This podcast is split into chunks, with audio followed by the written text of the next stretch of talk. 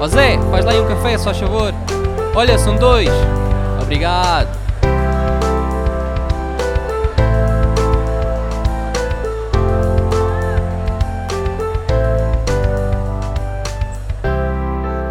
Último episódio do podcast Conversas Café de 2021 e hoje comigo tenho o João Paulo e o Ruben do podcast Prova de Contactos. Para começar, como vocês sabem, vou começar com as três perguntas, começo sempre. O que é que vocês preferem, pizza ou hambúrguer? Eu gosto dos dois, mas já vou mais para a pizza. É pá, quem tira um bom hambúrguer, epá, não. o Ruben não gosta de partilhar, basicamente é isso. Epá, as, batata, as batatas aceito partilhar, ok. O hambúrguer é, é uma coisa pessoal. uh, e PC é o Mac, qual é que usam? Eu Mac. Epá, ok, Mac, Mac. Então, Ruben. O Mac, o Mac epá, eu, eu trabalho muito com Mac e trabalho muito com PC, mas em casa é tudo PC, não, não tem hipótese. Ok, ok. Preferências? É, é mais fácil até em termos de, de upgrades, epá, para mim torna-se tudo mais fácil. E também se jogas, não sei se jogas, mas para o pessoal que joga, eu sei que preferem mil vezes um PC do que o, do que Mac. Não sei se é o teu eu caso. Moro, eu, a minha namorada é gamer, por isso eu acho que está tudo isso. então pronto. Estava a tentar descobrir se jogavas ou não. Um, e qual é as câmaras que vocês estão a usar agora? Eu neste momento comecei recentemente a trabalhar com uma Canon R6, mas tenho duas 7D, que foi o meu equipamento durante vários anos. Canon. Uhum. Eu, eu alterno um bocadinho. No que toca ao digital tenho que estar a trabalhar com, com Fuji. Em filme vario sempre um bocadinho entre uma entre a Leica e uma, uma Xenon AF que eu tenho, já mais antiga.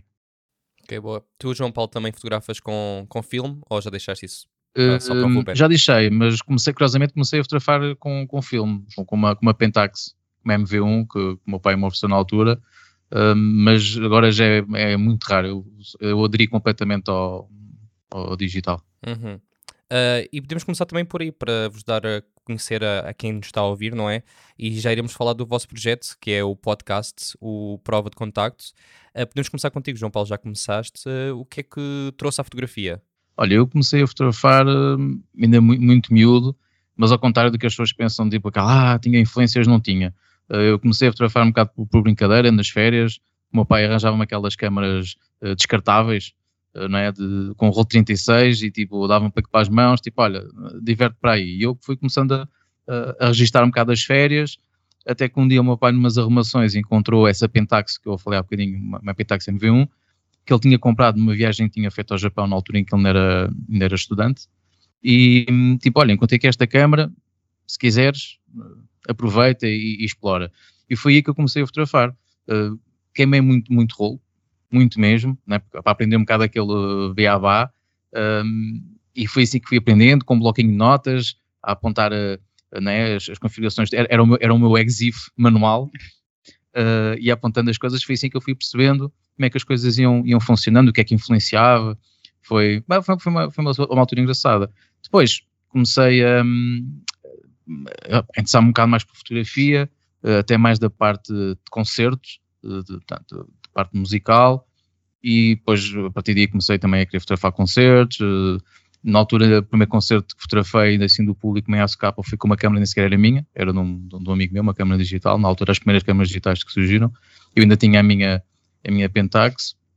Pronto, e depois a coisa foi, foi arrancando a partir daí. Uhum. E uh, hoje em dia, o que é que gostas mais de fotografar? Concertos. É, é aquela cena que me, que me mete um bocado o brilhinho nos olhos. Um, também, também gosto, se calhar acima de tudo, gosto de fotografar coisas que não controlo, curiosamente. Praticamente tudo, tudo o que faço não, não controlo luz, não controlo uh, as pessoas. Um, estou um bocado habituado a essa, mais à reação, não é? E tentar antecipar as coisas é, é, muito, é muito por aí, mas realmente concertos é, é aquela coisa que realmente me preenche. É o que eu costumo dizer, pá, meta-me um palco e umas luzinhas e eu Estás contente. fico contente. Sim. Por acaso estavas a dizer algo que não controlas, gostas de fotografar esse tipo de bate-trabalhos uh, ou acontecimentos, um, e eu reparei que fotografaste também boxe.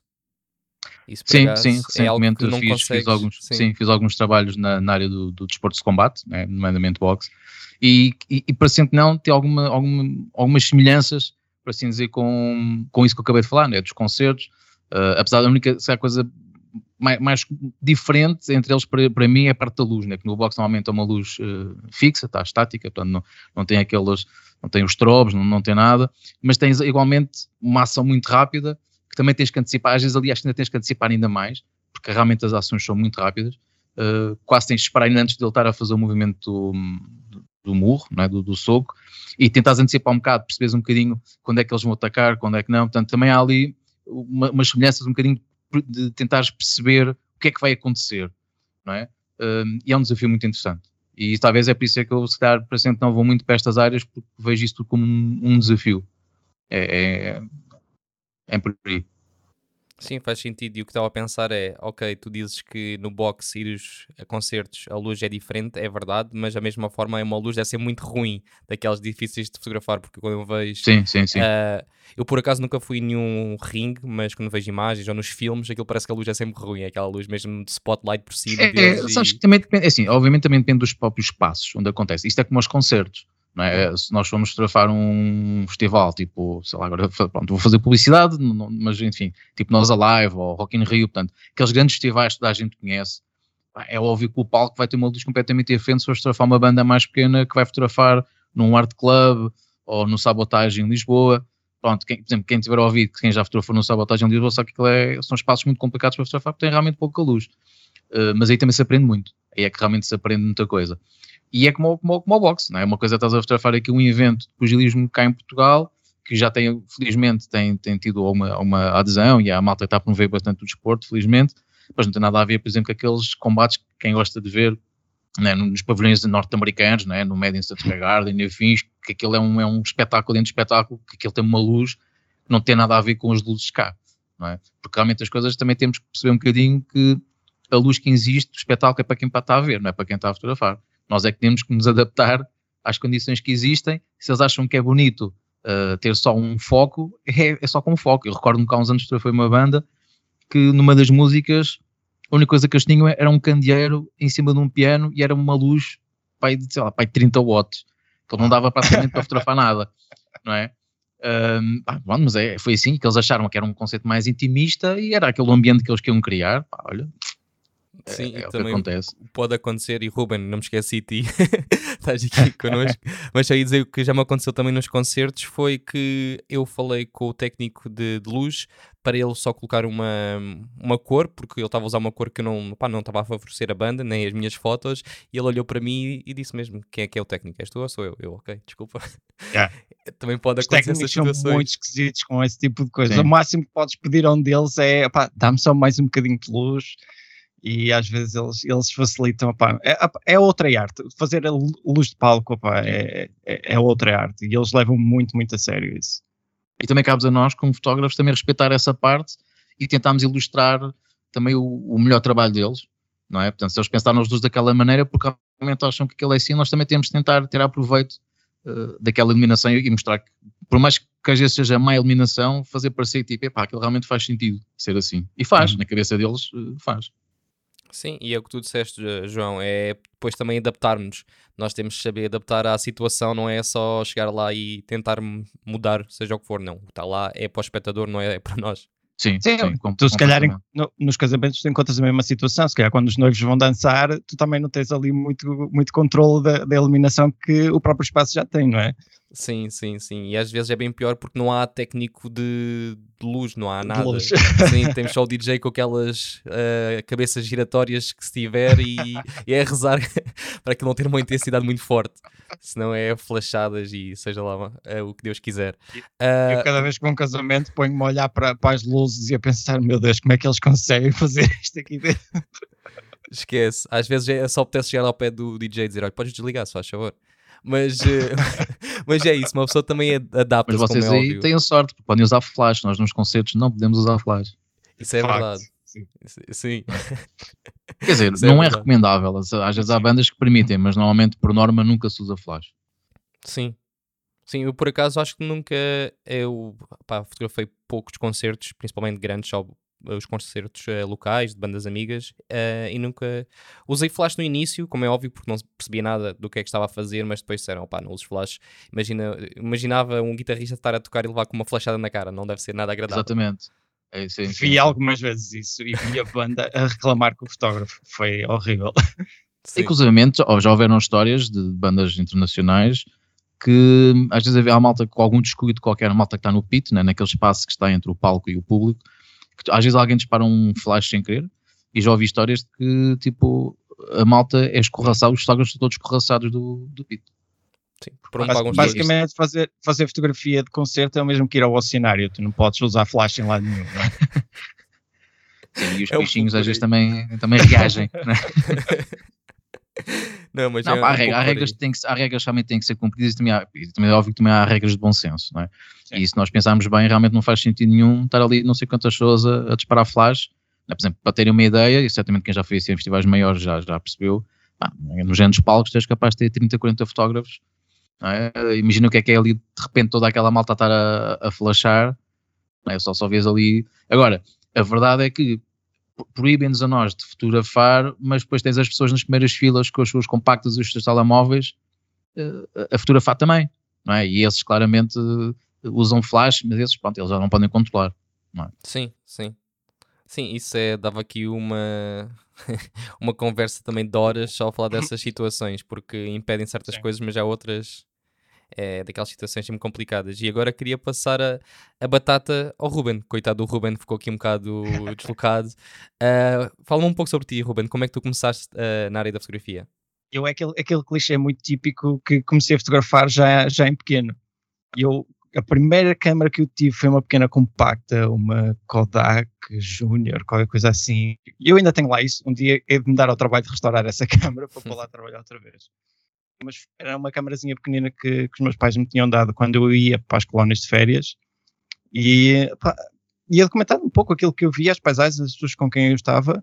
E eh, esse, esse bichinho acabou por ficar sempre e gradualmente o meu pai foi-se apercebendo que, que eu tinha ali algum gosto e que também servia de alguma forma também para eu me exprimir, que no, no fundo acaba por ser isso, a fotografia também é uma forma de expressão. Ahm, epá, foi ficando sempre, foi ficando sempre, eu levei aquilo sempre como, como hobby. E depois houve uma altura na minha vida em que eu estava a trabalhar na, na Siemens. E eh, houve ali algumas modificações internas eh, que me levaram a, a repensar tudo o que eu estava a fazer, se eu estava realmente a, a- a seguir uma área que, que eu me via daqui a 20, 30 ou 40 anos. E, e acabei por, eh, por vir embora e pegar no, no dinheiro que eu tinha para investir na fotografia, na, na formação e pá, a partir daí nunca, nu- nunca mais parei e foi uma questão de, de ir afinando mais aquilo que eu procurava dentro da fotografia, os, os estilos, conhecer um bocadinho de tudo. E, e, e vim onde eu vim parar, fui parar ao fotojornalismo, estive no fotojornalismo mais, mais 10 anos e hum, neste momento nem, nem trabalho em fotojornalismo, trabalho num, num estúdio de produção de fotografia, mas o, o bichinho do- da fotografia está, o bichinho da fotografia documental mantém-se. Aliás, eu digo sempre que a minha fotografia de rua serve como treino para o trabalho documental que eu, que eu vou fazendo, porque eu gosto de trabalhar com projetos de longa duração. E há- o, o estilo de fotografia que eu procuro é um estilo um bocadinho mais. hum, eu dou sempre a referência do, do Cristóbal Lara, que é um bocadinho da nova fotografia documental. Tem uma, uma mistura de, ambos, de ambas as áreas, entre o fotojornalismo e a fotografia de rua. E, e é um bocadinho para aqui que eu tenho vindo a tentar trabalhar e desenvolver os meus projetos e os meus trabalhos ao longo dos anos. Eu digo sempre que eu tenho sempre livros em calha. Eu, neste momento, já não tenho aqui atrás de mim, vocês estão os dois a ver em vídeo, o João Paulo sabe, eu, eu tinha aqui este painel aqui atrás de mim que estava cheio de, de imagens até há pouco tempo, porque Afirmativo. transitou tudo para a sala. Já precisei de uma parede maior. Por isso estou sempre a trabalhar nos projetos, estou a revê-los constantemente. Isso faz parte da minha maneira de olhar para perceber o que é que me está a fazer falta, o que é que me está a fazer, o que é que já fiz, o que é que precisa ser melhorado. Estou sempre, sempre, sempre de volta de tudo que eu tenho, de volta do arquivo. Ainda para mais quando se trabalha em projetos de longa duração, o problema é que tu acumulas imagens durante anos e depois o mais difícil é tu conseguires compilar a narrativa dentro daquilo que tu queres que seja a tua mensagem, seja num livro, seja numa exposição. Por isso que já estou a divagar demasiado, Não, não, não. mas, no, mas- Fundo, no fundo o meu percurso passou um bocadinho por aqui, apanhou um bocadinho, fui bebendo um bocadinho de tudo e, e permitiu-me ir afinando a minha linguagem e, e também a minha forma de estar dentro da fotografia. Uhum. E eu acho que isso é interessante o que estavas a dizer de imprimir as fotos, porque, na tua opinião, uh, ao imprimir é mais fácil de veres aquilo que tu tens à tua frente do que estares a ver no ecrã, Sim. porque um, eu agora não me recordo, mas os números que eu vi a última vez do, do Spotify Wrapped, que é aquela altura do ano, do final do Uhum. ano, que eles dizem os valores Sim, que as pessoas sim. Uh, Sim. eu acho que a média de idades que ouvia o, o podcast era, acho que era entre os 25 e os 35. Por isso, se calhar vai Uhum. ser aquele tipo de pessoas que muitas delas, se calhar já imprimiram fotos, hoje em dia já não fazem tanto, mas eu acho que isto também é algo que devemos fazer, como estás a dizer, às vezes pode ser só mesmo pelo facto de avaliarmos o nosso trabalho, não é? E vermos aquilo que temos à Sim. nossa frente e se, no teu caso, se vale a pena essa X foto para uma exposição, para uma galeria que queiras fazer, não é? Ah, ou para um, para um livro. Isso ajuda-te visualmente quando impri- Ajuda, imprimes? ajuda no aspecto em que tu há, há imagens em que é, torna-se muito difícil tu deslargares a emoção, a, a parte emocional que tu tens, a ligação que tu tens com, a- com as imagens que produziste. E às vezes na construção de uma narrativa, ou de uma sequência de um livro, ou de uma exposição, ela pode nem fazer sentido, mas fica tão difícil para ti dizer, pá, a imagem é tão boa, era, eu gostava tanto de a ter, pá, mas num conjunto ela não resulta. Por isso é muito importante as pessoas trabalharem as coisas e conseguir ver o- a imagem em grande, afastar-se um bocado, nem que seja não tocar nas imagens pá, durante um ano. Eu já nem digo chegar ao extremo de um Gary No Grande em que metia tudo para a gaveta e só via anos depois, mas pá, dar ali uma pausa, permitir que tu te afastes um bocadinho da, da relação que tens com, com, com a emoção que tens quando fizeste aquela imagem epá, e analisar as coisas um bocadinho mais a frio, não é? Como é que era aquela, aquela, aquela ditada é, é de se vis Buda na, na estrada da mata, é um bocadinho este conceito, percebes? Sim, e tu costumas imprimir, ah, fazer livros teus, ou como é que costumas fazer esses projetos? Que eu vi por acaso no teu Instagram que hum, apareceram imagens tuas num livro do Porto, certo? Eu acho que foram sim, duas imagens. Sim, sim. Ah, isso, pronto, não foi um projeto teu, se eu não estou em erro. Foi um Não, não, projeto- não. Isso foi, foi de um concurso que a Câmara Municipal do Porto tinha feito sobre imagens do Porto e eles acabaram por fazer uma, uma compilação de imagens que tinha concorrido. Mas eh, o livro, o livro tem tudo, tem, tem imagens muito boas sobre o Porto e, e quem ainda conseguir uma cópia acho, acho que vale a pena. Como, como registro fotográfico da cidade tem, tem um muito bom arquivo. Eu achei por acaso isso interessante quando vi esse livro, porque até daquelas coisas quase todas as cidades podiam fazê-lo. Ah, e até Eu estavam ah, a ajudar a cultura, não é? E ajudar também a nossa indústria. Ah, e a mostrar também a nossa visão da nossa cidade. Ahm, mas falando no teu caso, por exemplo, tu costumas fazer ah, álbuns, livros ah, teus com as tuas imagens? Tu estavas a mencionar isso e eu achei interessante. Sim. Eu tenho, eu tenho o, hábito de, de começar ligeiramente, lentamente a fazer pequenas maquetes, depois vou passando para a forma mais, mais física ah, e, e, e é a partir daqui que vou desenvolvendo. Quando já sinto que tem ali qualquer coisa que está a se aproximar mais do final, então e já procuro a opinião de algumas pessoas para, para perceber se a mensagem que eu estou a querer passar está está está a chegar ao outro lado. Mas sim, é, é importante, pá, nem que seja pegar eh, em, folhas A4, dobrá-las e agrafar e fazer qualquer coisa do género, só para teres algo físico, porque a partir do momento em que tens ou uma impressão ou tens um livro, coisa, a maneira como tu olhas para as coisas muda. E, e- e nós, como fotógrafos, eu acho que o digital veio trazer muita coisa de boa, mas também veio trazer este, este lado mau, que é o deixamos de imprimir e deixamos de ver as imagens impressas e, e estes arquivos vão se perdendo, não é? Porque hoje em dia fotografa-se tanto que perdemos muito isso. E, e é, e é tão essencial e faz tão, tão parte da nossa cultura fotográfica, a existência do fotolivro, a existência do, do- dos álbuns de família. Há, há pouco tempo ti- tivemos a falar sobre isso. Os álbuns de família são tão importantes ehm, que, que eu acho que se calhar para, para as gerações a seguir isso, isso já não vai existir. O álbum de família é uma pasta na, na Dropbox que toda a gente tem acesso. Sim, e se calhar vai ser daquelas coisas que quando perdemos a, a password ou acontecer alguma coisa à cloud, ah, onde, é que, onde é que estão as imagens? O, di, o disco avaria, pá. Já não sei Sim. quem é que nos falou uma vez que, que tinha perdido o disco, que tinha as imagens todas, tipo dos dois ou dos três primeiros anos da filha, pá, e estava em pânico, percebes? Este tipo de coisas acontece, especialmente com, com a era digital em que se fotografa imenso. Já não digo à toa, mas imenso. Sim, e não sei se isso sentiste é que os isto. backups são importantes. É verdade. Sim, sim.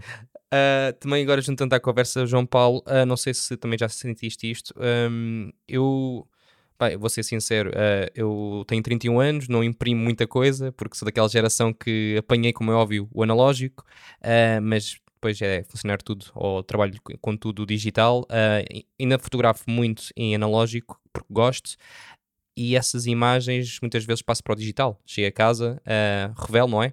E depois chego a casa e faço, ponho um negativo em positivo, como vocês sabem. Um, mas ultimamente tenho imprimido algumas fotos minhas e tinha imprimido mesmo uh, fotos digitais e sinto que tem outro impacto e comecei a ver mais isso este ano. Uh, comecei a imprimir fotos de viagens e comecei a olhar para elas e até pensei, tipo, olhei para as imagens e pensei, fogo, as imagens, modéstia à parte, como é óbvio, afinal até estão mesmo boas. E quando às vezes olhamos no computador, pensamos, ah, tá, é uma foto gira, uma foto bonita, mas depois impressa parece ter outro impacto. Não sei se vocês também sentem isso. Sim, sem dúvida. Eu tem, concordo plenamente.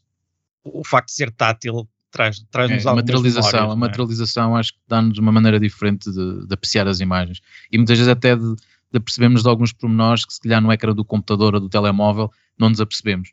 É? E quando imprimimos, tipo, e olha que este pormenorzinho aqui, tal, é, é engraçado. Até mesmo muitas vezes para fazer depois correções, não é? Uma pessoa imprime tipo, é pá, realmente se calhar aqui uh, podia, podia aqui fazer, fazer um pequeno ajuste e tal. Depois também tem uma coisa boa, que é, e é um problema que todos nós passamos, que é a impressão, se estiver como tu queres, toda a gente vai ver a foto como tu queres que ela seja vista.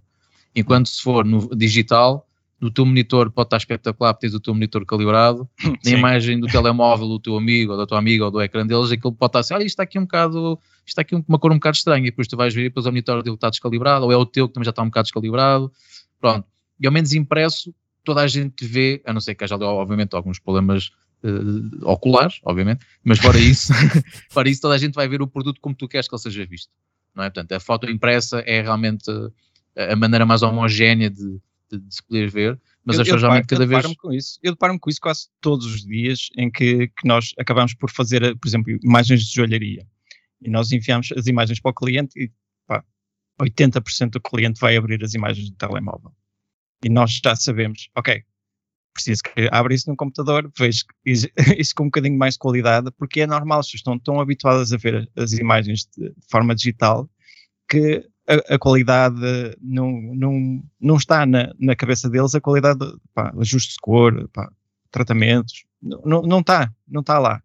E com o papel é isto, não, não há como fugir. Sim, sim, eu concordo plenamente. E isto dá para todas as áreas e até para o nosso trabalho pessoal, como vocês disseram, uh, fotos de família e até para a nossa evolução, como estavas a dizer, João Paulo, uh, e também tocaste nisso, Ruben, que uh, eu acho que isto é algo que eu tenho em mente, ainda não fiz, mas tenho em mente se calhar fazer uma espécie de álbum de as fotos que eu mais gosto do ano e assim todos os anos vou guardando uma espécie de recordação, né? Aquela, sim, o best-of do ano, seja com fotografias analógicas, digitais, seja o que for. Uh, acho que isso é interessante porque daqui a uns anos depois, quando for ver, vão-me lembrar. Eu não me lembro de fotos que tirei, por exemplo, eu. Uh, tive seis anos no Canadá, foi tudo tirados com uma, com uma câmera digital, não tenho nenhuma foto impressa e há memórias que eu já nem me lembro. No outro dia vi no Facebook uma imagem de, do meu carro cheio de neve e às vezes quando explico às pessoas que tinham o carro cheio de neve e trabalhar tinha de limpar a, o carro todo com uma escova, parecia uma vassoura, uh, opá, o inverno é tipo menos 30 graus, pessoal às vezes diz, é pá, como é que é possível? Isso não é possível. É, eu, é, mas depois não tem é. essas imagens, percebem que eu estou a dizer? Que essas imagens às vezes para contar a história, para dar, fazer essa ligação, esse céu de ligação. É prova, é prova. Se não há uma Sim. foto, não existe. É basicamente é isso, mas não sei se estão a perceber o que eu quero dizer, porque até para nós é aquele exercício de memória que, que também serve e também Sim. para as futuras gerações, para mostrar, por exemplo, à nossa Sim, família. Sim, mas é, é engraçado estás a falar nisso, um, da, da, questão das fotos até impressas. E hum, há, há, uns tempos, acho que foi feito um, uma espécie de estudo, se pode dizer que foi um estudo, por exemplo, cada vez mais, infelizmente, há muitos acidentes naturais, desastres naturais e afins. E começou-se a perceber que das primeiras coisas que as pessoas têm tendência a querer salvar das suas casas são as fotos são os retratos, é? São os álbuns de família. Um, e, e, é curioso que hum, isso dá que pensar, não é? Portanto, realmente são muitas memórias que estão ali uh, e a gente, a gente diz, ah, mas que é que eles não, não digitalizaram, ou que é que não, não é? Ah, a verdade é que há muitos álbuns que já vêm de quase gerações e a pessoa pensa assim, agora está a digitalizar aquilo que seca, não é? Uh, mas a verdade é que essa, essas fotos são memórias e muitas vezes uh, são, são as fotos, essas fotos impressas que nos fazem uh, perceber que aquele avô ou aquele bisavô que a gente ouvia falar, que era assim. é? Que a foto é, é um bocado a prova e é aquela é a única prova que existe de que esse bisavô, que era assim, que era alto, magro, gordo, vestia de determinada maneira. Uh, e, e, acho que também vem muito essa filosofia, essa mentalidade das fotos impressas. É verdade que o digital veio tirar um bocado isso, é verdade, uh, mas também cabe a nós imprimir, não é? Às vezes há mais uma questão de preguiça, às vezes também uma questão financeira, obviamente, uh, mas sem dúvida que as fotos impressas é, é outra coisa. Eu, neste momento, por exemplo, só, só imprimo mais por questões de, de, de trabalho. Do, os mototas que imprimi foi, foi para um projeto de box, por exemplo, que foi a última vez que, que, que imprimi uh, fotos. Uhum. Tu, Ruben, tu imprimes mais então, como estavas a dizer, certo? Sim, mesmo, mesmo até para, para, ter, para ter em casa. É, é uma, de, é uma de, das coisas que eu tenho, tenho o hábito é, é, de fazer impressões até para ter, para ter aqui para, para decorar a parede e para, para, para ter, simplesmente para ter. Eu, eu, eu, gosto, gosto de poder me sentar no sofá e olhar para as imagens e, e, e pensar nas memórias que elas me trazem. Sim, eu acho que isto tem de haver um balanço um, para os dois lados, não é? Um balanço entre o digital e, e o físico. E isso vê-se muito uh, nos dias de hoje, não só com a fotografia, mas agora uh, falando de tudo na nossa vida, não é? Hoje vivemos muito no online, no, nos Instagrams, no, nos YouTubes, seja Sim. o que for. Uh, já se fala também, não sei se já ouviram falar do Metaverse, que, que o YouTube agora também está a entrar nesse, nesses mundos. Uh, essas coisas vai-se vai -se ligar, não é? Vai-se ligar o, o mundo muito físico com o mundo muito digital. Eu acho que desde que haja esse balanço, uh, não há problema nenhum, porque acho que não há qualquer problema em as pessoas terem as fotos, como é óbvio, online, numa cloud, porque é sempre bom, backup, como tu, acho que foste tu, João Paulo, disseste, uhum. não é? Ter backup na cloud, do, sim, do disco, sim. mas também ter essa prova física, que nos faz lembrar isso para alguma coisa. O que podemos pensar também é o físico é quase um backup, uh, um terceiro backup. E também temos aquela memória à, à nossa frente, não é? Se alguma coisa acontecer, temos ali também. Concordo. Sim, sim. O, o, físico é, é, é aquilo que nós já falámos agora. É, é, outra coisa, a maneira como, como vemos, o toque, a memória. Eu, por exemplo, recentemente hum, me mudei de casa e encontrei muitos álbuns antigos, fotografias de, dos meus falecidos pais e de outros familiares, e realmente veio um bocado ao de cima aquela nostalgia toda da, da, das fotos impressas, aqueles álbuns de família, não é? E obviamente que estão, já estão ali numa caixinha ali, todos também já prontinhos e mais, até um bocadinho mais protegidos, porque realmente é um, é um espólio familiar, não é? E, nós, apesar de termos as fotos cada vez mais em digital, um, o, físico para certas coisas acho que é, é, é, importante, é importante. E é um bocado como tu disseste, cara, nem que seja como, como seja backup, é? nem que seja um terceiro backup. Sim. Um, Sim, até se... E é, é, é, bom para partilhar, é, é para mostrar.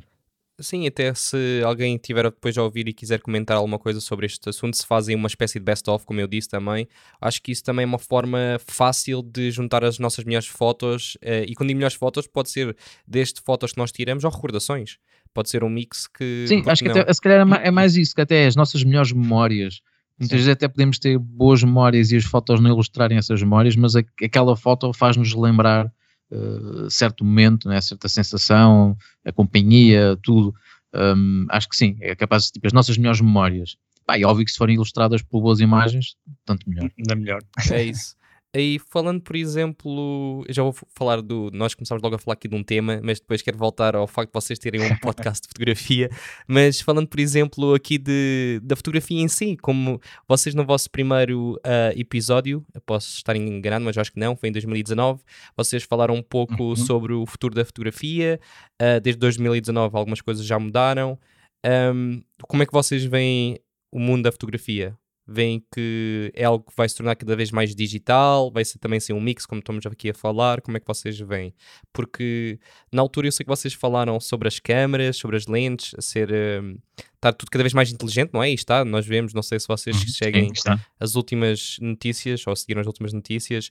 Agora acho que é Canon, se não estou em erro, e a Nikon também já. Um, já conseguem ter, ler onde é que estão os carros. Quando eu ler, ler é o, o sistema de, de, foco, não é? O AF. Já consegue. Sim, o tracking, o tracking, faz o tracking, sim. sim. Faz o tracking de carros. De carros, sim. já não é só é dos Foi agora acrescentado no firmware de, das R5 a das R6 que eram umas funcionalidades que também estavam associadas à Canon R3, que é neste momento a topo de gama das mirrorless da Canon, e eles uh, felizmente passaram via firmware esse tracking de, para, para a R5 e para a R6 e é, é interessante. Sim, realmente eu acho que o, o, futuro passa muito pelo, pelo AI, não só, não só nestas questões, mas até iria mais até numa questão de, de edição. Cada vez mais vemos funcionalidades de software usar inteligência artificial, em que tu com, com um botão ele detecta que aquele não retrato, faz logo uma otimização da cor dos olhos e do cabelo e faz logo uma máscara quase automática uh, do, para poder selecionar o rosto da pessoa, tiras o fundo, já tem máscaras até bastante, bastante perfeitinhas, por assim dizer, não é? Principalmente quando aquelas máscaras que a gente sabe que é um bocado difícil dos cabelos e tudo. Uh, acho que o futuro da fotografia está a passar até muito nessa parte mais digital. O analógico, a película, parece que é mais um, um revivalismo, não é? Portanto, aí um, não sei se haverá assim grande inovação, acho que é mais uma de querer se manter ainda um bocado as raízes da, da, da fotografia, mas no digital, sem dúvida, que as câmaras cada vez são, são, são mais inteligentes, é? uh, quase que chegamos a um ponto que hoje em dia quase basta só disparar, é? a câmara já consegue ali de uma maneira ou de outra uh, perceber um bocado o que, o que é que estás a querer fotografar, consegue logo detectar as pessoas, os objetos, o que é que é, o que é que não é, se estão a mexer, se não estão, uh, agora vimos também recentemente as mirrorless começaram a ter muito aquela questão de, do eye tracking, é? detectar logo os olhos das pessoas, consegue logo focar e muitas conseguem ver se o olho está fechado, então não dispara, só dispara quando o olho Sim. ficar aberto. Uh, pá, já, já está muito a caminhar por aí. São coisas positivas para nós, são, porque são coisas que nos ajudam ao nosso trabalho. Agora, se, para aqueles mais puristas da fotografia, não são, não é? Pois, até que ponto é que isto é fotografia? Exato. Isto faz-me lembrar um bocadinho, uma comparação que gente, com os carros, né? de caixa automática ou caixa manual. É? Quem gosta muito de conduzir, se há um carro de, de caixa manual mas a caixa automática é mais prático para quem anda, por exemplo, quem anda muito no, no trânsito, o para-arranca, para-arranca com caixa automática não, não, pá, não, não chateia, não é? Mais conveniente. É muito mais prático, portanto, depende, eu acho que depende aqui muito de, também do, do que é que tu queres fazer com a fotografia, né? se quiseres ter assim uma, uma coisa mais pausada, mais pensada, pá, se calhar não precisas ter uma câmera tão avançada, até pode ser mesmo um, um analógico. Agora, para determinado tipo de trabalhos, por exemplo, eu há certas coisas de fotografia, não me imaginaria, por exemplo, a fotografar uh, combates, por exemplo, ou até mesmo concertos em, analógicos, é que, que era muito mais difícil, não é? Isso daria, ia-me criar uma certa frustração e não conseguir captar os momentos que eu, que, que eu. Claro que se for um concerto mais paradinho, ok, faz-se. Agora, se for um concerto que a gente sabe que tem muita pirotecnia ou que tem muita ação em palco, se der já te limita um bocadinho, já podes, podes falhar ali um bocado aqueles momentos que tu, tu queres. É óbvio que, como tudo, pá, a tecnologia tem coisas boas, tem coisas más, nós é que temos também a perceber um bocadinho o que é que queremos, o que é que pretendemos, qual é a finalidade da nossa fotografia, não é? Hum, eu neste momento estou completamente rendido ao digital, né? nisso não, não, não, há dúvidas. Agora, do, do futuro, um, eu vejo muito mais pelo, por aí, de, do software de edição e das câmaras começarem a ter aqui alguns automatismos que nos facilitam a vida, uh, de certa maneira. Não é? E, pá, depois as velocidades, né? hoje em dia tens câmaras que fazem 25 frames por segundo, e pá, quase, né, filmas, estás a filmar frame a frame, né, deixas o dedo, aquilo que haja cartão, haja cartão e bateria. Uh, mas isso também não. Ah, se calhar para algumas pessoas pode ser interessante, né? quem fotografa desportos motorizados já ouvi que está a ter 15 frames por segundo, não está um jeitaço. Até até eu da parte do, do, né, dos esportes de combate dá-me jeito de ter mais ter uma velocidade mais rápida para conseguir ter aquele momento do impacto. Aquilo é tão rápido que, que se, não, se não for assim, se calhar dificilmente conseguiria ter aquele momento de, de impacto, por exemplo. Acho que a tecnologia vai nos ajudar no geral, sim. Achas que vai chegar a uma altura em que vamos deixar de ter aquelas câmaras sempre a venderem cada vez com mais megapixels e achas que o sensor vai ser, vai ser o, o prato forte do futuro? É, primeira é para os dois, pode ser para os dois, pode ser para os dois. Eu estou a pensar, estou a pensar. Eu, eu, acho que, que os, diz força. os megapixels, acho que curiosamente, se nós formos ver isso, um, acho que já tiveram um peso mais importante na venda e no marketing das câmaras que agora. Um, e basta ver, por exemplo, uh, as câmaras que estão a ser lançadas, uh, muitas delas, ou mesmo as top têm mais né, 45 megapixels, 60 megapixels. Agora já não sai tanto por aí, agora já é mais aquela de isto tem não sei quantos modos, isto consegue detectar Rapidez. o olhar das pessoas, isto consegue, consegue fazer o tracking, ou seja, já é mais uma questão de o que é que o processador consegue fazer do que propriamente o, o, o que é que o sensor consegue captar, só para assim, não é só a resolução, que é óbvio que a resolução é importante, mas acho que já não é tão importante. Acho que agora cada vez mais é a câmera faz isto, a câmera consegue detectar não sei quantas pessoas, a câmera consegue uh, ajustar-se uh, ao, ao, ambiente, consegue. Acho que é mais por aí agora. Essas funções são tão orientadas para um público tão específico de profissionais que eu duvido que o, o, o amador ou o amador mais avançado vá tirar total partido da câmara. Sim, isso já acontece hoje em dia, uh, mas o que eu acho, por exemplo, é que cada vez mais as pessoas, e agarrando no amador, tá, estavas a falar, Ruben, as pessoas querem uma câmera que faça tudo. Uh, se fores ver. Uh, facilite, eu acho que as pessoas querem que facilite. Sim, porque a Sony acabou de lançar agora a Sony A7 IV um, e era uma câmera que uh, anterior era a 7.3, muitos fotógrafos tinham, muitos videógrafos também tinham, e pronto, tinha algumas lacunas, algumas coisas que as pessoas não gostavam muito, e lançaram e resolveram muitos desses problemas, porque foram ouvindo o feedback das pessoas, e por acaso até tive com a representante da Sony uh, aqui em Portugal, e ela falou sobre isso, que a Sony houve, pronto, aqui um bocado de publicidade do que é que a Sony faz, mas é verdade, eles ouvem os, os fotógrafos, e, e, infelizmente é das poucas marcas que ouvem, se vamos falar da Nikon, a Nikon nem, pronto, está no seu mundinho, um, mas uh, o que é que eu estou a dizer, ou o que, é que eu, o que é que eu quero dizer com isto? O facto de da Sony ao estar a fazer isso, criou uma câmera que é tanto para um videógrafo, como para um fotógrafo, como é, como é para aquela pessoa uhum. que faz vídeos para o YouTube, como é para o fotógrafo que faz um pouco de desporto, mas não faz desporto a 100%, porque se quiser, se há um fotógrafo que faz desporto uh, ou é fotojornalista, se calhar vai para uma A1, que é topo. Estão a perceber? Acho que neste momento as câmaras ou as marcas estão a ver, ok, o que é que nós conseguimos fazer para não boicotar os nossos modelos de topo, mas da mesma forma dar um pouco de tudo nas outras, mar nas outras, um, ehm, nas outras gamas, não é? Para agradar os nossos consumidores. Eu acho que isso vai ser um jogo de hum. cintura hum. muito complicado eles de fazerem, como estavas a dizer, porque uh, estavas a dizer que as pessoas se calhar não ligavam, vão ligar muito aos megapixels. Eu também concordo com o João, não vão ligar muito, na minha opinião. O que vão ligar mais é, ok, filma aqui 4K, ou já filma 5K, 8K, seja o que for. O ecrã é rotativo, ok, consigo filmar as minhas viagens, seja para o YouTube ou para a família. Consigo também uhum. tirar boas fotos.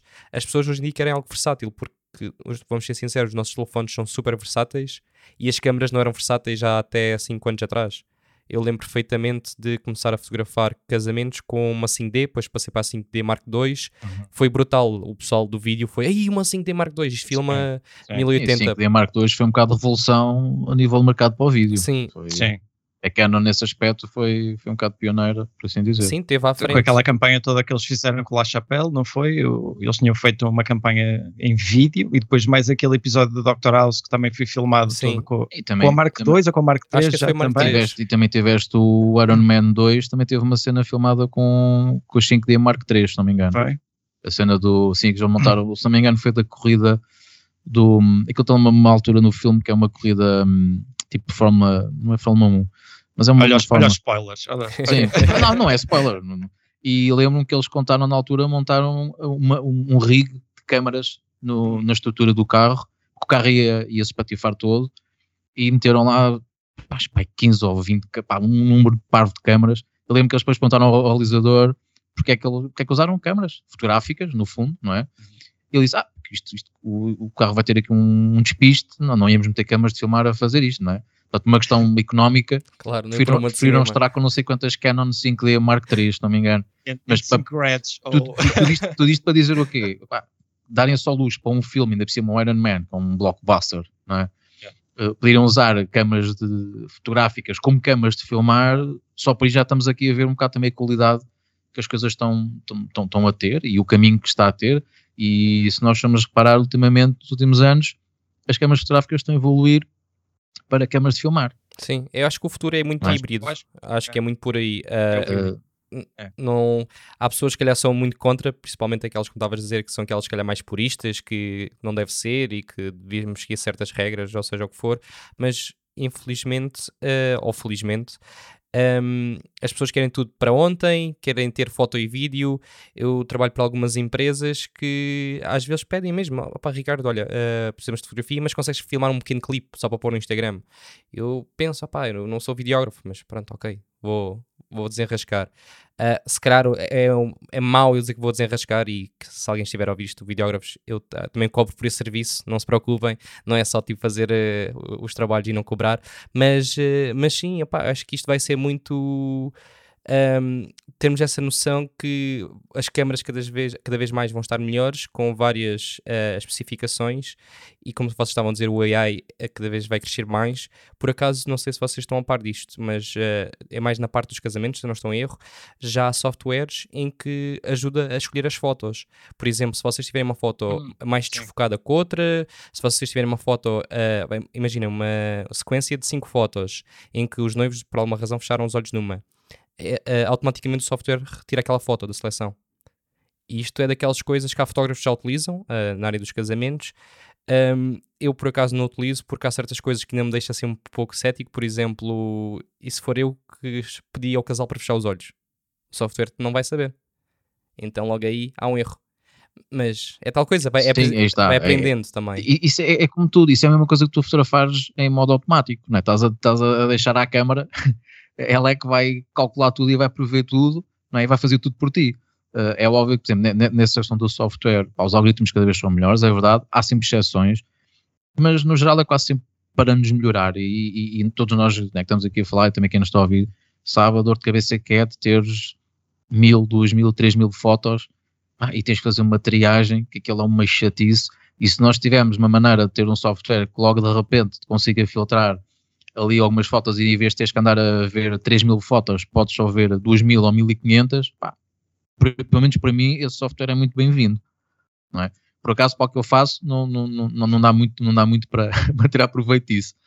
Mas uh, acho que tudo que seja para melhorar e, e, e otimizar o nosso workflow, eu acho que é muito bem-vindo, porque pá, todos nós sabemos as horas que a gente perde, às vezes a fazer triagem é, é, é uma, às vezes é uma chatice. Sim, até na parte. Aí tempo é dinheiro, como costuma dizer.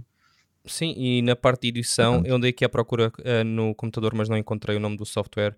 Mas uh, há um novo software que um, ehm, também é AI que consegue ler a edição que nós fazemos, já estou a dizer bem, acho que não estou a dizer nenhum, nenhuma asneira, mas basicamente nós editamos uma foto, o software depois lê esse, esse preset que nós colocamos, ou esse tipo de edição que nós fazemos nessa foto, e depois adequa ao resto, às restantes imagens. É algo novo que foi lançado, se não estou em erro, foi este ano, ou ano passado. É ali um synchronize assim um bocadinho mais avançado. Sim, basicamente. Uh, mas é um software à parte do Lightroom, mas já, já ouvi colegas a falarem muito bem disto. Novamente, uh, acho que foi, foi, alguém mais virado na área dos casamentos, porque é uma área que tira-se muito muitas imagens, não é? Um, então acho que as empresas estão a apostar um pouco por aí, para, primeiro, não é?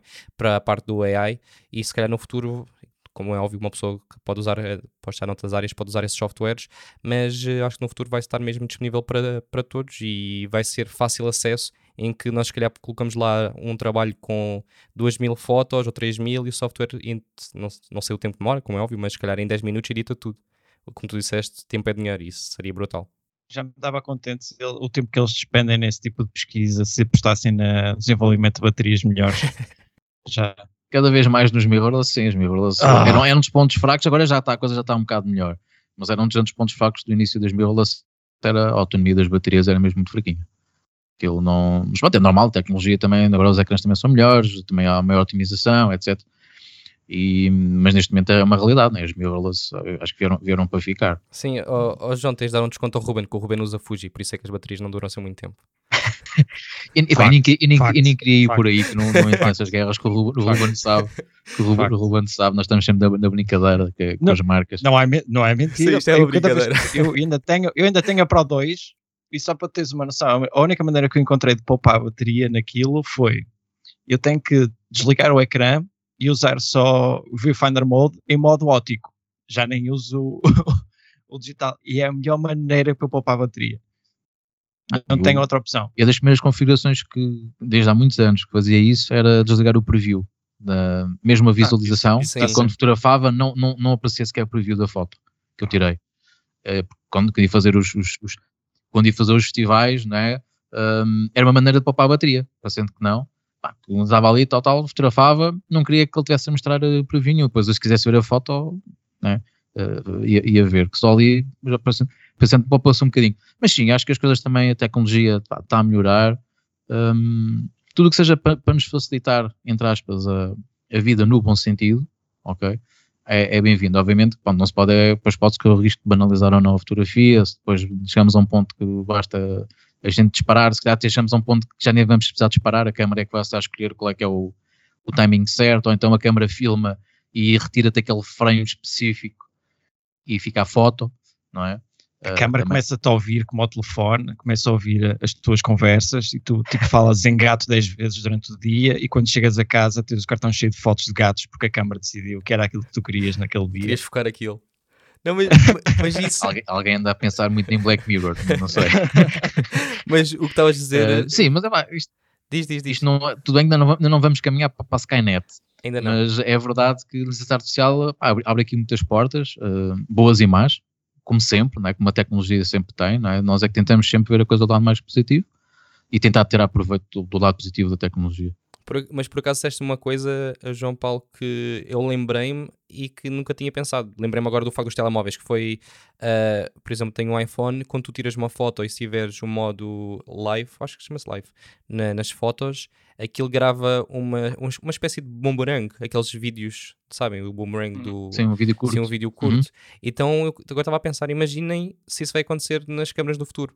Tiram uma, tiram uma foto e grava ali um clipe, de, se calhar, de sei lá, de 5 segundos, nem tanto, porque se as câmaras já fazem esses disparos de 15 frames por segundo, 20 frames, 30 frames, Sim. já podem fazer isso. Podem fazer aquele mini vídeo boomerang, Sim, fazem GIFs. E, e, é assim, se nós pensarmos que hoje em dia tens quase todas as câmaras, nem precisas ir para topo de gama, câmaras até gama média, já filmam 4K, com uma qualidade espetacular, muitas a 60 frames por segundo. já tens ali quase a informação toda que precisas, não é? Quem quiser ser um bocado mais preguiçoso, filma e depois é chegar a casa e escolhe aquele frame específico, não é? E, e tem a foto, por assim dizer. Um, mas hum, eu, eu acho que to, todos nós ainda vemos a fotografia também como, como, como arte que ela é, certo? E dá-nos dá prazer fotografarmos da maneira como fotografamos. É óbvio que também queremos melhorar certas coisas que nos facilitem a vida, mas também não quero, não quero que a câmera faça tudo por mim obviamente, senão depois também tira um bocado a piada uh, e o mérito muitas vezes também, não é, de, de se conseguir obter aquela, aquela imagem que nós muitas vezes ambicionamos, ambicionamos ter. Não, até que ponto é que essa foto é tua, não é? A questão acaba por ser isso. Porque se tu estás a deixar que seja o, o, o AI a tomar essa decisão, até que ponto. Isso é como aquele debate que do, do, do macaco que tirou a câmera ao, ao fotógrafo. E fotografou, tirou o selfie, quem, não é? Quem é a foto, quem, não é? Sim. É, pá, isto, a inteligência artificial levanta sempre muitas questões, desde, desde, desde há muitos anos quanto a essas questões, não é? Um, ah, não sei, estou curioso para ver o que, é, o, que é que vai, o que é que vai vir daí. Um, cada vez mais vejo que o vídeo tem, tem cada vez um papel mais, mais preponderante no, no, avanço tecnológico das coisas.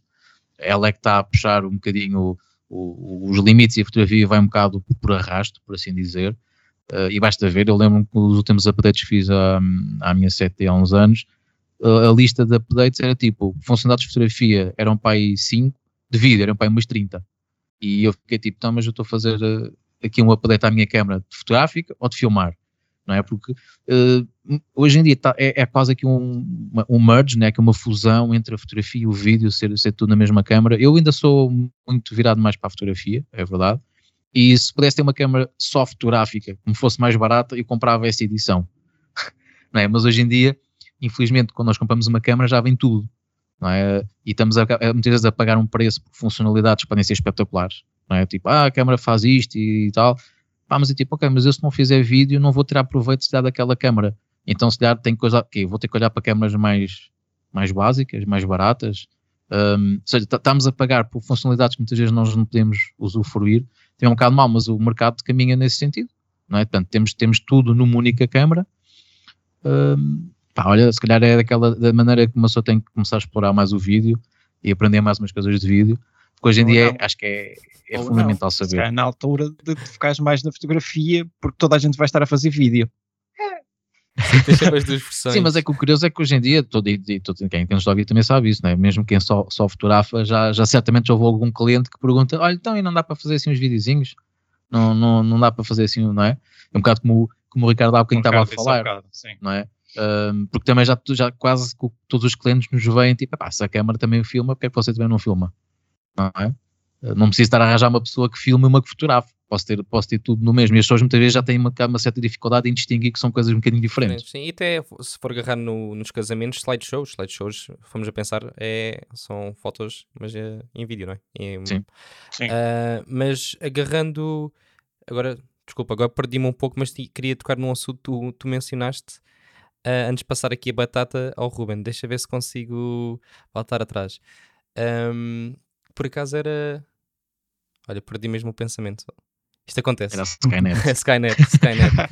Mas era, era algo que estávamos aqui a falar. Das... Ah, já sei. A Nikon, por acaso, lançou há uns anos atrás uh, uma câmera que era ADF. Não sei se vocês se recordam, que era uma câmera que era só.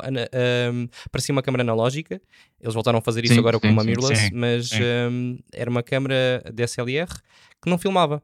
E na altura, pá, eu acho que em na Europa e em Portugal não teve grande sucesso, mas na América eu cheguei a ver muitos fotógrafos a falar muito bem. Porquê? Porque ao tirarem tudo que era vídeo da câmera, hum, a câmera tinha uma performance mesmo muito boa em fotografia. Até diziam que em termos de ISO era muito melhor que a câmera igual. Acho que a câmera igual, se eu- posso estar completamente Está enganado. otimizada. Sim, eu, eu posso estar enganado, mas eu acho que era a Pá. D750, que é a câmera que eu tenho, que eu ainda tenho cá em casa, um, e fizeram a mesma versão, mas só foto. E, e diziam, pronto, que a câmera em termos de fotografia não, não era mais rápida a fotografar, nem nada, não tinha mais frames por segundo, mas em termos de ISO era muito melhor. E havia fotógrafos que não se importavam, e compraram, eh, houve muitos fotógrafos na América que compraram porque, por isso mesmo, diziam mesmo, só quero uma câmera para fotografar, não sou videógrafo. Mas é tal coisa, eu acho que isso uh, as marcas hoje, foi como eu disse, cada vez ma- mais devem pensar, ou fazem, eles fazem lá os estudos deles, né, os inquéritos, que as pessoas hoje em dia querem algo mais que seja, algo que seja conveniente, não é? Então as pessoas como hoje em dia querem, Sim. querem tudo como se fosse um telemóvel, não é? Ah, só falta virar frangos, mas, hum, mas, uh, mas acho que é com, por aí. com um add-on qualquer ou com um gadget és capaz de meter O Bluetooth Bluetooth e começa. emparelhado, emparelhado com uma cena. Opa, a nova Canon não é R5 diziam que aquece, então eu nunca sabe fazer aí um estrelado. Mas, mas olha, passando aqui ao Ruben, que tu, Ruben, fotografas mais com analógico. Ahm, uma coisa que eu tenho visto, por acaso, em alguns fóruns ah, de fotografia Uhum. americanos é que o, o analógico está a crescer. Pronto, já tem estado a crescer nos últimos anos, como nós todos sabemos, não é? Ah, mas está a crescer também devido às novas tecnologias, aos NFTs. Então o que é que está a acontecer? Há uma comunidade que está a crescer porque as pessoas estão a dar valor aos fotógrafos que estão a fotografar analógico, por ser mais difícil, por ser bah, uma arte diferente do digital, e então as pessoas ahm, a partir daí estão a pagar para ter uma foto basicamente analógica, mas em formato digital. Sei que isto parece que é um pouco confuso, mas não, sei se. Não, não, não. Não. Não tem sido só na questão analógica. Aliás, os NFTs começaram a desenvolver-se muito em relação à, à arte digital. O NFT, no fundo, permite ter um, um documento em formato digital que te permite dizer eu tenho uma cópia autenticada, certificada por aquele autor e não existe mais nenhuma cópia de- daquele documento e aquele documento é só meu, está encriptado na, na, na rede em que aquilo foi construído. No fundo é o mesmo que, imagina que hum, tu hoje em dia, aliás o nosso último convidado deu um exemplo in- interessante em relação a isso, que é, eh, imagina que tens um documento para comprovar que a tua casa é tua. Tu tens um documento que foi emitido no, por, por um notário, qualquer coisa. Imagina que há um acidente, esses documentos perdem-se todos. Como é que tu provas que a tua casa é tua? Se tu tiveres um certificado desses em formato digital, não tens problemas. Eh, ainda eh, hoje ou ontem também ouvi alguém a falar, ainda vinha hoje a falar com o João Paulo sobre isso, que é, eh, por exemplo, vamos imaginar eh, bilhetes de concertos. Tu até há pouco tempo, tu para teres um bilhete de concerto, tu tinhas o papel, tinhas algo físico. Entretanto, as coisas transitaram. Tu só chegas lá, mostras um código QR, eles digitalizam e comprovam que aquilo és tu. Agora imagina o futuro, teres, teres um documento, um, um- fecheiro teu, que está numa rede, em que tens essa certificação, que mais ninguém tem, é impossível teres uma- um duplicado, que alguém copie aquele documento, e que é teu perpetuamente. E tens a vantagem de estar inserido numa rede de uma, de uma, de uma criptomoeda e ainda potencialmente aquilo tornar-se ainda mais- com mais valor no, no caso da arte agora. Ou seja, a longo prazo o futuro vai transitar para, para ali, de alguma forma. Pelo menos é, é aquilo que eu tenho visto, é aquilo que eu tenho sentido, as pessoas com quem eu tenho falado ultimamente têm, tem transmitido um bocadinho isso. Eu sei que tem estado muito na voga a questão dos NFTs, muitas pessoas ainda olham para isto com, com algum receio e devem, porque não é. Ainda é uma coisa muito nova e em Portugal ainda estamos, estamos a tentar compreender melhor o que é que isto funciona. Já vimos algumas instituições a fazer isso, desde clubes de futebol que já estão a fazer isso. Uh, semana passada ali qualquer coisa sobre a Santa Casa Misericórdia, que também já tinha um projeto de conversão de NFTs. É muito interessante, por exemplo, para ONGs, foi uma das coisas que nós ouvimos durante o Éxodo, para ONGs para angariarem fundos para financiar os próprios projetos. Nós, nós ouvimos falar de projetos de conservação animal, em que usavam o trabalho dos fotógrafos para vender NFTs e esse dinheiro era usado para usar para, para conservar os espaços e salvar determinadas espécies. Por isso, a, a arte neste, neste momento, o futuro vai passar em, em contribuir de alguma forma para a sociedade e, e, é aí que nós autores temos temos um grande peso para com o futuro. Nós vamos de alguma forma poder contribuir com aquilo que nós fazemos, com aquilo que nós amamos e gostamos de fazer e poder contribuir de alguma forma para a sociedade. E o NFT vai variar, não vai ser só em questões de arte, vai ser eh, para, para, para tudo. tudo. Para o tudo. futuro pode passar por aí. Sim, sim. O que eu estava só a dizer é que achei interessante é haver já algumas comunidades a darem valor aos fotógrafos eh, que fotografam em analógico. Que, uhum. que era algo, e até alguns fotógrafos que fotografam em analógico estavam a dizer em certos grupos que eu vi que agora tinham mais um, ehm, força, tinham, pá, a palavra que está-me a vir à cabeça mesmo, tinham mais pica de fotografar novamente em analógico, porque tinham agora uma comunidade por trás, que as pessoas estavam a dar valor ao que eles estavam a fazer, porque antigamente se calhar era mais difícil para essas pessoas uh, vender alguma foto, mas se calhar agora estão a ver a foto uhum. analógica como uma forma de arte, porque é algo que é mais, como nós sabemos, não é tão fácil de, de fazer, não é? tirar uma boa fotografia analógico ou uma fotografia interessante e estão a vender nesse, nesse formato em NFT. Mas isso concordo contigo. Já há conferências na América em que as pessoas compram um NFT e têm acesso a conferências. Já não é preciso um, um Sim, bilhete exemplo, virtual. É, por exemplo. Sim. E, tu, no, tu pessoas... no, próprio Discord já tens isso, tu tens certificados que comprovam que tu estiveste presente naquela reunião, por exemplo. Sim, sim, e o Twitter São vai. Coisas pequenas. O Twitter vai ter isso. Acho que uh, também a fotografia vai passar um pouco por isso um, na evolução dos tempos e dos NFTs, porque uh, vai ser um, uma evolução em conjunto, porque o Twitter também anunciou há pouco tempo que vai deixar as pessoas colocarem lá os NFTs que compram. Ou seja, Uh, imaginem que vocês compram um NFT de um, de um, fotógrafo, ou seja, uma foto de um fotógrafo, vocês admiram, seja analógico, seja digital, pronto, seja a imagem que ele criou, whatever, não interessa. Uh, vocês depois podem uh, mostrar na vossa arte, entre aspas, a arte que vocês compraram no, nas redes sociais. Eu acho que isso vai trazer muito valor, porque, e é isso que se fala nesses fóruns, que é, nós podemos ir ao Museu do Louvre, ver a Mona Lisa, muito bonito, tiramos uma foto, se calhar, uhum. ou uma selfie com, lá com a senhora, e não passa daí, aquilo não é nosso. Mas ao uhum. nós termos uma arte que é nossa, que nós compramos, é dizer, ok, esta Sim. foto fui eu que comprei a este artista, esta foto é minha agora. Eu acho que isso vai ter um peso no futuro e se calhar, eu sei que há muitas pessoas que vão ouvir isto, ou há pessoas que não dizem, ah, mas isso é só um JPEG, posso fazer download da imagem. É, mas uma pessoa não tem pronto, não, não pertence à pessoa, não é? É como nós sairmos um site e fazermos também print screen, é um pouco igual. O, o, interessante do NFT para os artistas vai ser a questão de, uh, de valorização da sua, da, da, das obras de arte. E é isso que tem-se visto. Tens visto obras a serem vendidas a valores absurdos. Uma das coisas que nós falamos com, com o último convidado, uma das peças dele vendeu por 25 mil euros que para um artista, para alguém que se dedica exclusivamente a, a produzir arte, é muito bom. Vai permitir que tu possas focar-te muito mais no trabalho que desenvolves. Não vais ter que estar preocupado em fazer aquele trabalho das 9 às 6 que fazes porque precisas pagar as contas como todos precisam fazer. Vai, vai dar muito mais liberdade, vai tornar com que, que os criadores possam ter um espaço muito mais uh, amplo, vai vai permitir que haja um mercado muito mais focado na aquisição de arte, porque o facto de ela estar inserida numa rede de criptomoeda vai fazer com que as obras valorizem a partir do momento em que são adquiridas. Um, e, e, eu acho que o, o, futuro do criador vai passar muito por aí. Pelo menos é essa a porta que se está a tentar abrir e, e eu acho que o movimento está muito em torno disso. Agora, as pessoas não podem olhar para o NFT a pensar que vai ser uma forma rápida e fácil de fazer dinheiro. Não é. Há NFTs que demoram 6, 8 meses, um ano até ser vendidos. Não é uma coisa fácil. É não, é, tu, não é garantido. Trabalhar não é garantido. É o mesmo que tu teres um trabalho numa galeria, não quer dizer que a galeria vai conseguir vender. Isso depois vai variar muito com, com, com o mercado e com, com, os curadores que estão, a, que estão a fazer a seleção, vai variar com, com os compradores, os colecionadores. O, o, formato acaba por ser ligeiramente semelhante, mas também é ligeiramente diferente, porque a criptomoeda vai permitir fazer chegar a um público muito, muito maior.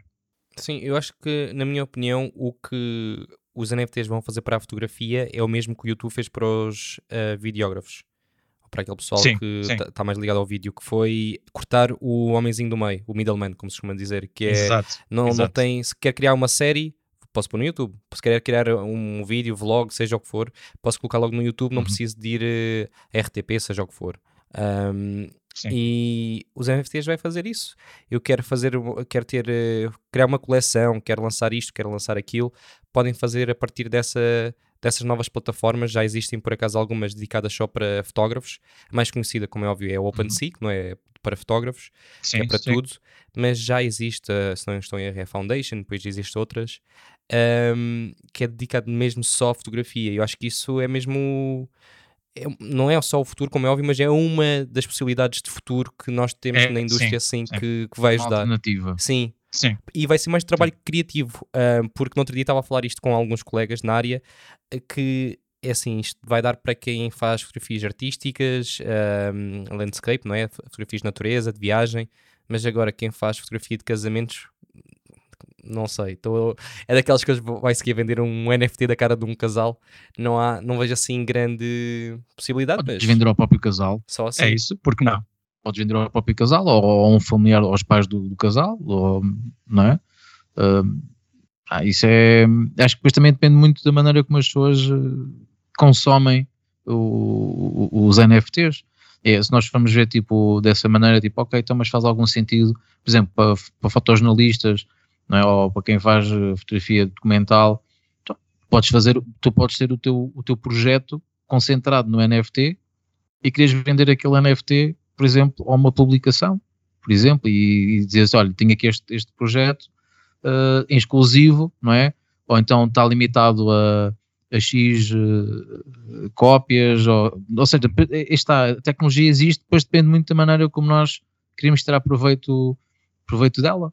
É, mas realmente é uma, é uma oportunidade aqui que se abre um, não só para, para, para, os fotógrafos, como, como já falámos, né? mesmo para músicos, portanto, tudo que seja conteúdo digital, ilustradores, um, ehm, ah, é mais uma, é mais uma plataforma, uma plataforma não, mais uma maneira de fazermos chegar a, a, as, nossas, as nossas criações ao público e obviamente também a parte financeira também, é óbvio que também está, está implícita, mas é, é mais uma maneira de, de podermos mostrar a, a, nossa arte, seja fotografia, ilustração, música, vídeo também, não é? Uh, mas sim, realmente é, é, é, é uma, uma maneira está a despertar muito, muito interesse na comunidade artística que tem muito, muita potencialidade, sim. Uhum. Sim. Mas acho que ainda tem aqui algumas barreiras para, hum, para quebrar. Hum, como tudo, pá, tudo que é novo há sempre sim. uma certa adversidade das pessoas, não é? Mas que é um, um movimento que está a ganhar hum, muita atração, sim, sim. Uhum. Sim, agora só o tempo Isso como, como, Sim, como só o tempo dirá, exatamente, não é? Mas como um bocado como o Ruben disse, não é? o nosso último convidado, o Johan, um, ele é um, mega entusiasta de, de NFTs. Ele a falar, quase diria, e na altura que eu comentei com o Ruben, ele parecia estava a falar, parecia estava a falar de um culto. É? Mas, mas, com muito entusiasmo, não é? Ele era quase tipo um, uma nova seita, uma seita tecnológica em que o NFT é aqui salvar o mundo. Uh, mas uh, não deixa ah, de ser curioso porque já percebi que quem gosta dos NFTs realmente são é, é meio malta que veste mesmo muita camisola e também por isso, porque eles também sentem que ainda há, há, muitas coisas que têm que ser, algumas barreiras têm que ser quebradas, não é? Porque só se é que depois também as pessoas vão ter mais confiança em olhar para os NFTs como quem compra uma obra de arte física, por assim dizer, uhum. não é? Aquelas pessoas que compram um quadro do Monet ou do Picasso, ou o que é que seja, também há pessoas que podem fazer esse investimento exatamente da mesma maneira com o NFT. Sim, e te agarrando nisso, uh, João Paulo, o que vai acontecer também de certeza é, imagina tu queres comprar um, um quadro de, de algum designer ou até de um fotógrafo, uma, uma, um trabalho de um fotógrafo que tu admires muito, podes comprar uhum. o físico e também recebes um código, uh, na parte de trás vem o QR Codes, em que também vais ter acesso ao NFT. Ou seja, tu tens tanto o digital Exatamente. como sim, o físico. Sim. Isto abre portas sim. para tudo. Sim, e nós já temos um, um, exemplo um bocado similar a isso, com, por exemplo, no mundo da música, em que tu compravas um CD ou um vinil e tinhas um código para fazer o download MP3 desse álbum. Isso mesmo. Ou seja, o, o conceito é quase o mesmo, Sim. não é? Que é compras uma cena física, mas depois tens acesso à versão uh, digital dessa mesma obra. Agora imagina aquelas obras que são mais collectible. Veio-me agora a ideia, aquele projeto que, que os Wu-Tang Clan fizeram, gravaram um álbum que só existia uma cópia física e que venderam por um rio de dinheiro a um multimilionário qualquer. Agora imagina que a senhora decidia pegar e revendê-lo. O, o, simples facto de ele ter esse certificado é, funciona como qualquer outro colecionável. É, é transmissível, tu podes vendê-lo a outra pessoa e esse valor, esse certificado está lá e diz: Não, isto é autêntico, foi, foi, está, está comprovado, foram os membros originais que o fizeram. Percebes? esse tipo de certificação, em vez de agora, de antigamente teres aquele papelinho que te diz assinado pelo autor, com o autógrafo, tá, tá, e carimbado, e tudo, tudo direitinho, tu tens uma forma direta de, de, transmitir, de transmitir a um potencial novo comprador sem que tu percas dinheiro, porque as obras acabam por valorizar sempre ao, ao fim do tempo. Sim, e a pessoa que criou a obra vai sempre ganhar uma comissão. Isso também é algo que se pode fazer, mas isto as conversas depois estendia-se por outras áreas, que é o smart contracts, sim, sim. que é os contratos inteligentes, sim. em que um criador de NFT pode depois sempre ganhar uma pequena comissão, que eles chamam os royalties. Se eu criar agora um, um NFT com uma imagem minha, eu digo sempre que essa imagem for vendida, quero 5%. Então, se a imagem for vendida 10 vezes, ganho sempre 5% dessas 10 vezes. Acho que. Depende, depende dos sites. Eles Sim. andam a vender, esses royalties andam mais ou menos em 2,5, andam, andam mais ou menos por aí. Sim, sim, sim. É só um exemplo que, pronto, que para o sim, futuro sim, isto, isto, é algo que é interessante e, como estávamos aqui a dizer, só o futuro uh, dirá o que é que vai acontecer, mas acho que isto é, é muito interessante. Eu acho que isto é mesmo muito interessante. Sim, há muito, muito potencial. Sim, porque como sabes o que é, que é engraçado é que começámos a falar de, de, das fotos e físico que são boas e que para termos aquela recordação e agora estamos a falar sério. Sim, e agora voltamos à questão do digital, digital. é que é. Não, mas aí está, mas uma coisa não invalida a outra. É como nós acabamos de dizer, não é? nós podemos ter, comprar uma fotografia impressa, não é? E dizeres que é a única cópia que existe e para garantir isso tens acesso a um NFT. Também é a única cópia é? que existe. Único sim. também. É um certificado. Sim. No fundo, Sim. acaba aí, aí tens aquela coisa de pá, olha, se a fotografia pifar por qualquer razão, sardeira ou coisa da olha, sempre tens o NFT. Sim, e podes imprimir o é NFT. o teu backup. Sim. sim. Não, mas é... E pode imprimir de novo, sim. Não, mas é Portanto... isso. E pá, é, eu concordo completamente. E olha, o episódio eu sei que já vai longo, por isso, para terminar, queria que falassem um pouco aqui do vosso projeto, porque já falaram que, tinham, eh, que falaram com convidados, o vosso projeto que é um podcast também, foi a razão que vos trouxe cá, porque nós somos, se eu não estou em erro, os únicos que falamos de fotografia em termos de ou em plataforma de podcasts uh, em Portugal. Eu queria falar assim, um pouco do, do vosso projeto. Como é que começou? Qual é o nome? Para o pessoal ficar a conhecer, se não conhecer ainda.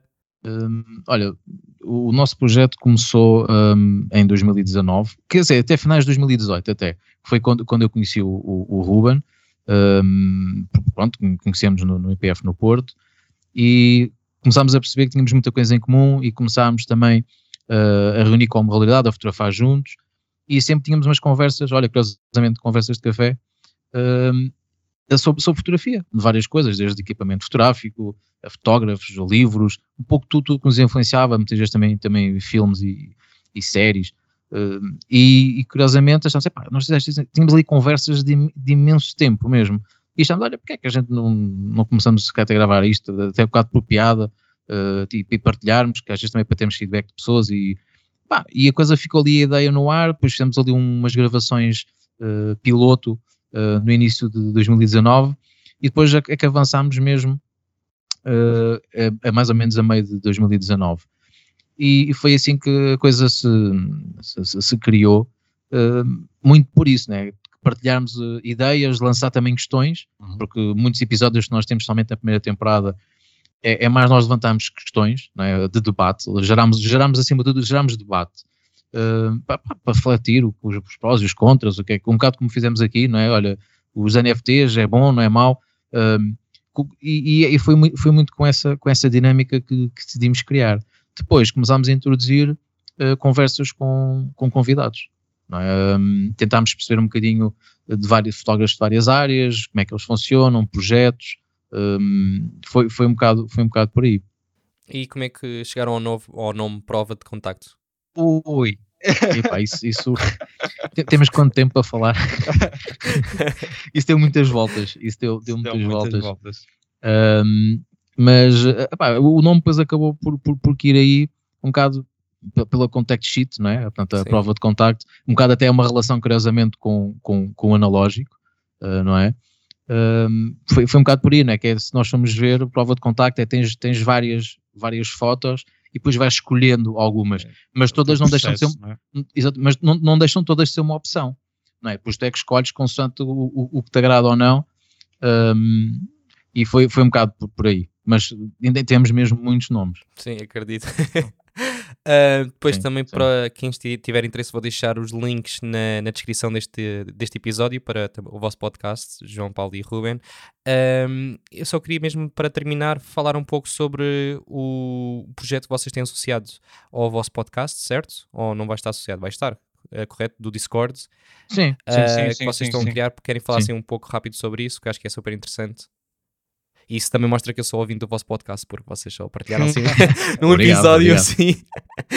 Nós, nós achamos a certa altura que, que hum, surgiu de uma conversa que nós tivemos sobre, sobre o que é que estava a acontecer em termos de, de comunidades fotográficas, ou seja, todo o percurso que houve, desde é, o ponto em que as pessoas se encontravam em clubes de fotografia, até o ponto em que a internet surgiu e transitou muito para fóruns, uh, dos fóruns para, para o Facebook, para o Instagram, e a partir do Instagram uh, nós achamos que, ou pelo menos eu senti que a fotografia tem estado a desvalorizar muito, porque tem havido este shift que o Instagram fez para competir com o TikTok e estão a apostar cada vez mais no vídeo e provavelmente eles vão, vão, vão, vão tornar-se, não quero dizer 100%, mas vão apostar mais seriamente no vídeo.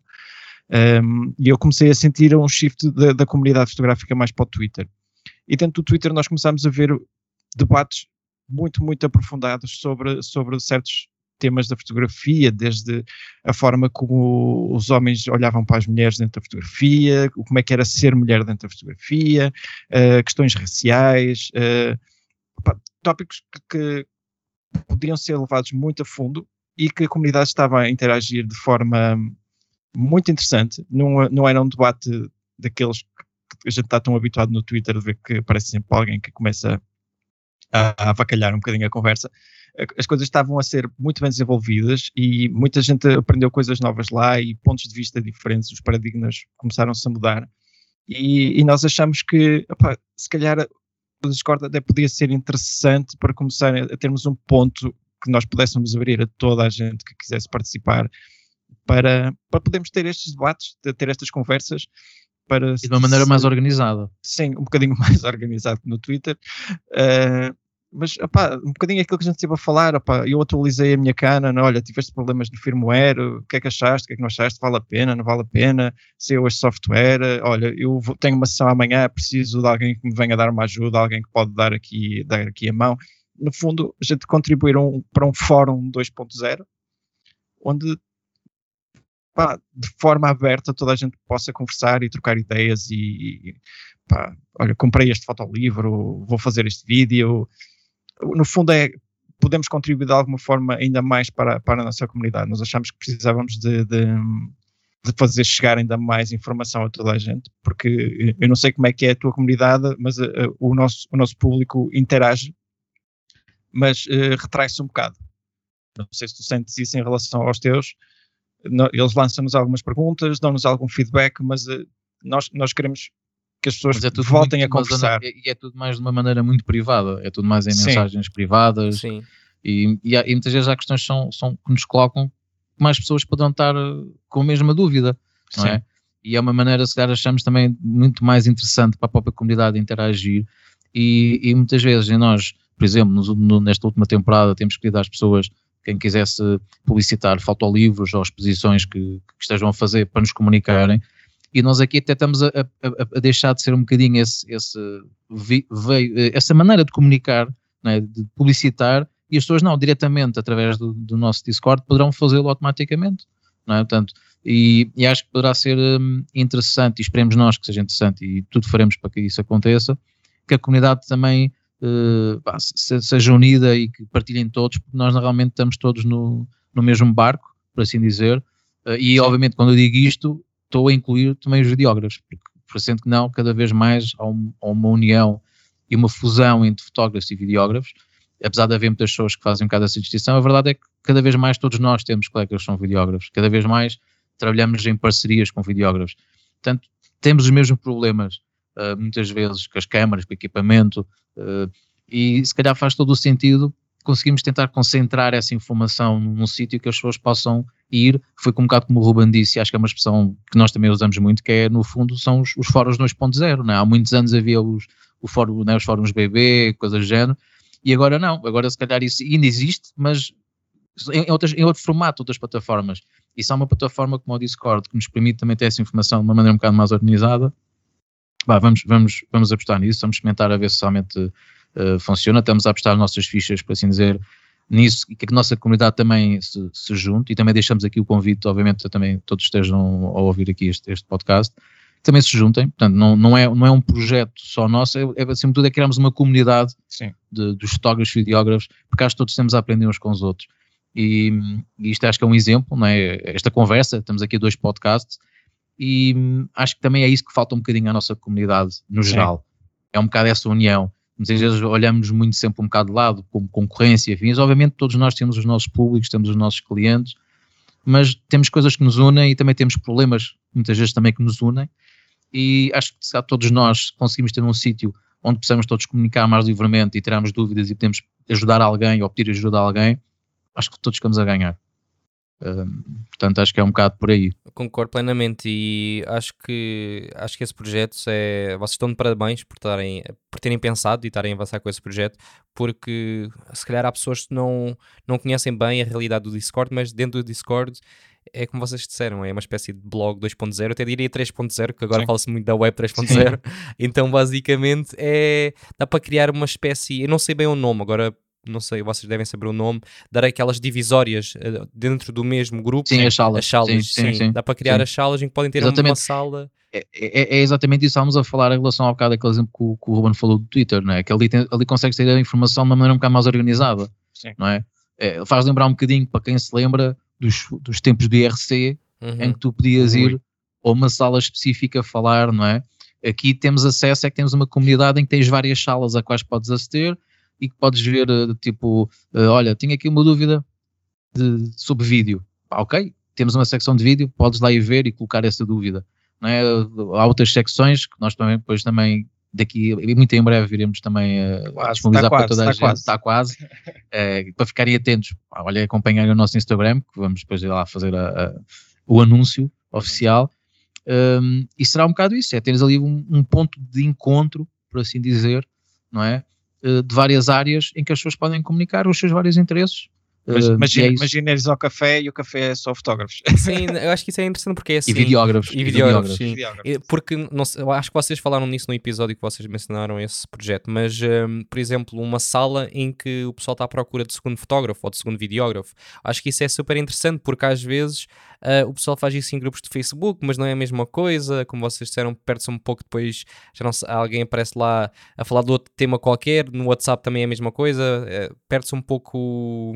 Um, a lógica, sim, não é? Ali tenta-se, sim, ali tenta ser a casa um bocadinho mais organizada, é, mais assim dizer. Obviamente que isto depois também depende do, dos próprios utilizadores. Sim, é? sim. Um, uh, mas nós também estamos a contar que toda a gente que lá entra, que, pá, que são pessoas responsáveis e que vão também querer contribuir positivamente para, para a comunidade e tentamos ter essa informação o mais organizada possível para toda a gente poder usufruir. Né? Aquele é um espaço de todos, que é construído por todos uh, e partilhado também por todos. Portanto, é toda, mais uma vez deixamos aqui o convite para estarem atentos, um, porque acho que poderá ser um espaço muito interessante para todos nós. Sim, depois eu partilho também Mas um todos link. nós temos que chegar a ganhar.